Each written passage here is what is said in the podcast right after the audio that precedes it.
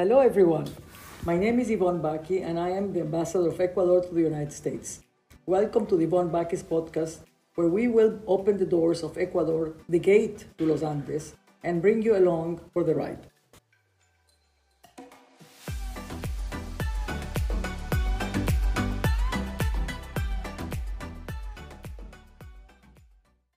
Hi, everyone. I'm Yvonne Baki, and this is my podcast. I have today with me an amazing, amazing friend, one of my best friends that I know for a long, long time. And we're going to be speaking about conservation and the protection of animals, something that both we love very much. Um, we know we have we have this experience with Bo um, that everything that she likes, I also like, and mostly it's about the planet, how to protect the planet, how to make this place a better place for everyone. Um, we have been together also with Wild Aid, and she is doing more than me in Wild Aid, so she will tell us about all that experience. She was also the special envoy uh, for the Secretary of State for wildlife trafficking. So nobody, you know, everybody knows Bo Derek, so I don't have to present you, Bo. But you have been doing so much to the world, I will say, in every way, so especially about protecting the environment, taking care of, uh, of the animals. You love horses. I love your book that everything you learned was from horses. And then you have the most amazing dogs that you love so much and that we got them to the islands uh, for the for the for the protection of the of the um, shark fins. Remember the two dogs? Yeah. So all this experience i want you to tell me what is it that made you love so much the galapagos islands well, I think the Galapagos Islands for the rest of I mean it's native, it's it's yours, it's Ecuador's, but for the rest of us it's that it represents that Garden of Eden, I would say, that, that's untouched and that is protected. And it symbolizes in one place everything that we care about. And it's it's there's something sacred about it that the whole world has to step up. You Ecuador is an incredible steward um, of this special place. And I think the whole world realizes that you know, as our friend Pete Knights of Wild Aid says, if we can't protect that, we're doomed. There's nothing that is safe from us humans coming in and destroying a place or ravaging a place. And uh, so I think that I'm always, every time I go back, I think I've been there seven or eight times now um, with you because of you, Yvonne. Um, I think it just every time I go, I'm so relieved and so happy at at the conservation and and in many ways, even though time has gone on and so many people have visited the islands, I feel that the conservation is just getting better and better. You know, it's you make me feel more more of of, of the longing to to go back there now with the with the COVID nineteen with all what's yeah. going on. It is so difficult. What what do you think will happen? I mean, is it is it it will be a better place to go now after COVID-19? What do you suggest for us as Ecuadorians to do more for the Galapagos? What is it that could make it better now? Um, after I think you, would yeah. like to go more there. Yeah, I think after um, I think you saw the world's reaction recently when it showed the Chinese fleet right up on the border of the marine preserve. So you know we're all hoping that it can be expanded because if any place in the world should be the protection should be expanded that's it and as we know when we expand a preserve it makes the quality of fishing better for ecuadorian legal fishermen and fishing women um, because there's a place for for sea life to thrive and grow and it, it becomes a nursery for sea life and a protected area. So always every time there's a preserve around the edges the life is greater and the size of the fish are better. So it's a it's a win-win for ecuador i think and whatever we the rest of the world can do i think you have our support you're right about that uh, just a few days ago i was having a conversation um, about it, especially about the extension and the expansion of the, of the preserve. Uh, and, and, they were, you know, the Minister of Trade was here and he was saying that the, um, the artisanal, you know, the, the, the fishing that they do, the people that it's not the professional ones, they will lose a lot. And the argument was what is not. It will be better for them, and even the larger fisheries will, will also benefit because of the area. It will have more of the fish when they preserve the other. So it's it's a way of the win-win that you're mentioning, but it has to be studied, and they are doing it. The, the good thing is that everyone is agreeing we have to sit with the fishermen and women and, and, talk with them so they will understand that it's not a loss, it will be a win for the environment and a win for them and a win for, for all of us. And this is something that it's being done now. So I'm glad that you are mentioning that because everybody afterwards saw the Chinese fleet and so many other countries that are coming to the Galapagos and to around the, the reaction was from everyone in the world, starting from the second yes immediately and everyone that i can imagine was calling me including you to do something to stop that greed for more. This is what's taking us to this pandemic the greed the greed for more always. So how do we stop that? We will protect the galapagos but how do you stop? And that's what i want you to explain and to tell the people that are listening. Your our experience in WildAid when we did remember with china during the olympics Yes. Well, first of all, um, I just wanted to tell people our friendship is almost 20 years now. And uh, we met in Washington, D.C., and you were ambassador to the U.S. And I was, I was just getting involved, um, I think, with National Geographic. Yes. And for me, I feel like the lucky human that just because I was in a successful movie or two, I get to meet so many people doing incredible work. And I'm always happy to help them. And when we met, we had an instant connection um, as girlfriends, and then being able to take our ability, our influence, our cachet, and do good things. I immediately heard the good things that you were doing. Um, you were very interested in some of the projects I was working on, which was at the time our our disabled veterans and protecting horses in the US. And, and then you invited me on an official delegation to the Galapagos Islands. And my eyes were just open to wildlife conservation. And you're responsible. It's all your fault. You started the whole thing with me. And um, I'm that's where I met Pete Knights at WildAid, yeah. who is, com- and that's a, an incredible organization that's completely committed to reducing the demand of wildlife through education and big advertising campaigns in Asia, where most of wildlife, protected wildlife, is consumed. And already in just the 18 years you and I have been working on it, I mean, there's still a problem, obviously, with demand. shark fin um, fishing. And, uh, but in China, which used to be the biggest consumer of shark fin, um, it's down 80%.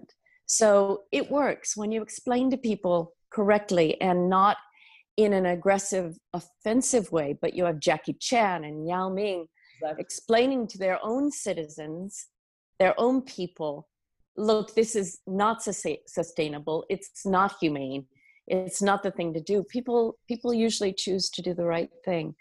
But um, there, there's also this year has been so tragic for all of us in a human way, obviously, but also in the environment because you have all these parks and conservation areas that have had no income now for nine months.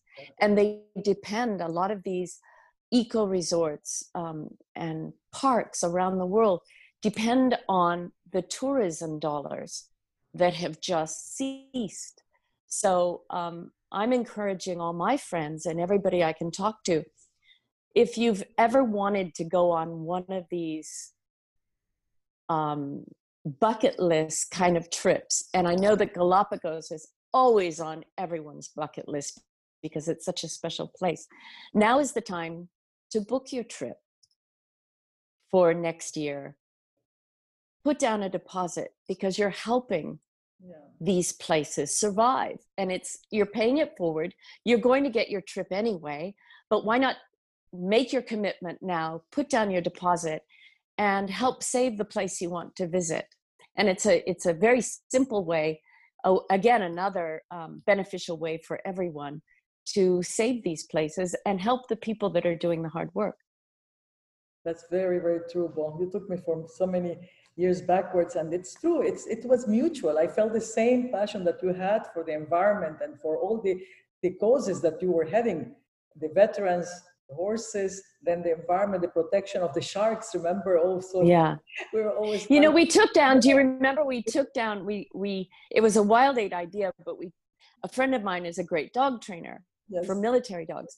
So we we got um dole foods remember put up the money and we got two dogs that can actually not only detect illegal drugs but they can also detect sea cucumber and shark fin so when the the rangers, your your brave um, officers, go to a fishing boat that they suspect is uh, has contraband, they can the dogs can actually find it, and uh, that was a very exciting project. It was a great project. It was a fantastic project. What what will you tell? I mean, it's it's amazing how things are changing and how the new generations are caring more and more about the environment, about uh, a better way of life, a different way of life. What do you think the young generation? What will you tell the young generation? How, how will you see yourself before and now? The difference if you were the age what now, I mean, for the young, like my granddaughter, like Angelina Bo, Angie Bo. What will you tell her to do? You know, I'm very optimistic. I think that with i know people complain about social media but there's so much good that doesn't get recognized mm. and just the ability for young people to communicate with each other um, you know if you're a young person and you care about the environment you can, f- can find all kinds of support around the world you can share information um, so many of these parks and eco resorts are sharing success stories and information about how to be successful, protect the environment at the same time. And I think young people are motivated more than ever. And I think they have a sense of giving, like our corporations now. You can't be a corporation without a designated giving, whatever it may be human, disease, environmental. Um, we're evolving, I think, into a better animal um, mm-hmm. through communication and education and so i'm very i'm very optimistic i think that you know my generation grew up you just you sort of would give a little money if you had some extra money and you let other people take care of it you didn't pay attention to where is the money really going. But now everything is exposed and you don't get away with being corrupt the way you used to especially with charitable organizations. So I think, um, like Angie Bo, I think uh, I, I, wouldn't want to mess with her in a few years when she's off on her. She's brilliant, she's passionate, and uh, she can find out at the at her fingertips now. You can find out anything, and you can dig deep and find out the good work or the bad work groups are doing. And so I think um, I think I think we're at a great time right now, and it's just in time. So, um, Bo, uh, the galas that Wild Aid is doing, they are getting a lot of attention and uh, the promotion that we do. And I think the number one um, prices they go high is the Galapagos Island because everybody wants to go there. So I heard something that told me that the next gala is going to be on your birthday. It is. It's just a coincidence, but it's also the 20th anniversary of Wild Aid. Okay. And uh, and the big ticket item though is always every year now um, auctioning off hmm. um, a visit to the Galapagos on Wild Aid Passion, the Angermeyer tours. Edie Angermeyer's beautiful yacht that we were on some years ago. And so um, that's always the big ticket item to auction off and raise a lot of money and so i'm really looking forward to it and hopefully i have a i'm going to be hopefully you and i will both be in the galapagos in June, this next june if covid lets us postponed. it was postponed that was yeah. year before that who bought the, the ticket very early the, the galapagos uh, yeah, a friend of mine bought yeah. a cruise, and um, which was a contribution to Wild Aid, and COVID came, so this past June we couldn't do it. So, fingers crossed, we'll all meet um, in June again. June. Okay. So this one is going to be also another auction of the of the Galapagos trip. Every year, Fidi Angermeyer um, donates a cruise every year to and raise money. He changed the name of his yacht to Wild Aid. Wild Aid Passion. Passion. I love it. I love it. It's beautiful. Yeah. It's beautiful. And you know, we've been there together over the years, and you've seen it longer than I have. Um, quite a few foundations have come to work in the Galapagos, and then they sort of do their thing and then they leave. And Wild Aid is committed um, Peter always. And you know, you were remembering what happened, but I remember it was thanks to you that I was listening to, to Pete when he was so passionate and that 18 years ago or 20 years ago. We yeah. 20 years ago, because it's 20 years of Wild Aid. So it was 20 years ago. Yeah, well, it was it was it was interesting because I came down on that first trip yeah. And I here I am going around thinking, oh, I'm I'm in a Jacques Cousteau uh, TV series right now, and I'm uh, I'm I'm in the most protected place on earth. And then Pete, you had invited Pete on the boat as well, and uh, we were, I was sitting there talking about how wonderful it was, and then Pete very quickly set me straight and educated me that although there were so many um, protections uh, in place that it's so enormous the galapagos that you can't protect it. Just physically it's impossible. And that was before wild they had put in you know radar and all the drones and now there are airplanes and everything to support protecting the islands. But then he told me about the sea cucumber you know that they were virtually extinct and the shark finning that was going on within the park boundaries. And that's gotten much much better now. No the job that they are doing wild aid is doing a great job. And yeah. it's it's just incredible how it went up. It became one of the most serious for the protection of the animals and extension in the world yes and yes. the passion he has that's that's why i like the name wild wildlife wild aid passion because it's the passion that he has that when you I know you can't stop listening because he knows about everything but he said he says it with passion. And I remember yeah. that um, when he started, I was not, I mean, I would listen to him, but then Bo comes and she tells me, I'm telling you the story how you thought, Yvonne, you have to listen to Peter. He knows how to protect your islands. yes. And then remember, within weeks, you took in um, protection for shark fins. You got it banned yeah. in Ecuador right away. You took it into the president and it was signed immediately. And Pete had been working on it for years. Yeah to lo- the law to, to, to not to not to fish the sharks and if yeah. you incidentally you have to sell it as it is so nobody yes. Very little because everything is about the, the fins and they cut the fins and they throw the it was horrible i mean and still they are doing that in yes. the, the um, in places that we cannot control you know outside the, the yes well another another problem with covid is normally wild aid raises a lot of money every november with their gala and uh, this year we can't so the problem is going to be trying to keep the enthusiasm and people um, contributing. But we have, I asked my friend Rob Thomas of Matchbox 20 will be performing right. via the virtual um, fundraiser, and there will be um, auction items and i'll send you the information how people can register. It's open to everyone. You have it. If you have it just let's let's put it so send it to me and we can put it also. Okay. And uh, it will be virtual so it will be practical for everyone and they can donate and they can give. I think it's it, we have to promote that and i'm hoping to yeah the people here also to help us this young generation. They have even if it's small amounts i mean even small amounts can can help. Anything is is good everything. And with wild aid you know they've got the highest charity navigator rating because if you look at the money they raise and their cost of operation the cost of operation is a tiny little piece of the pie. So they're always the highest rated conservation charity fantastic he will travel remember the red eye he will travel in to not to spend so much on travelings it was no I, I know I think that's I know. we that's why we believe so much in, in him and his family. Yes. Amazing person. His wife is beautiful and so passionate too. So, and about the movie, tell us a little bit about your movie.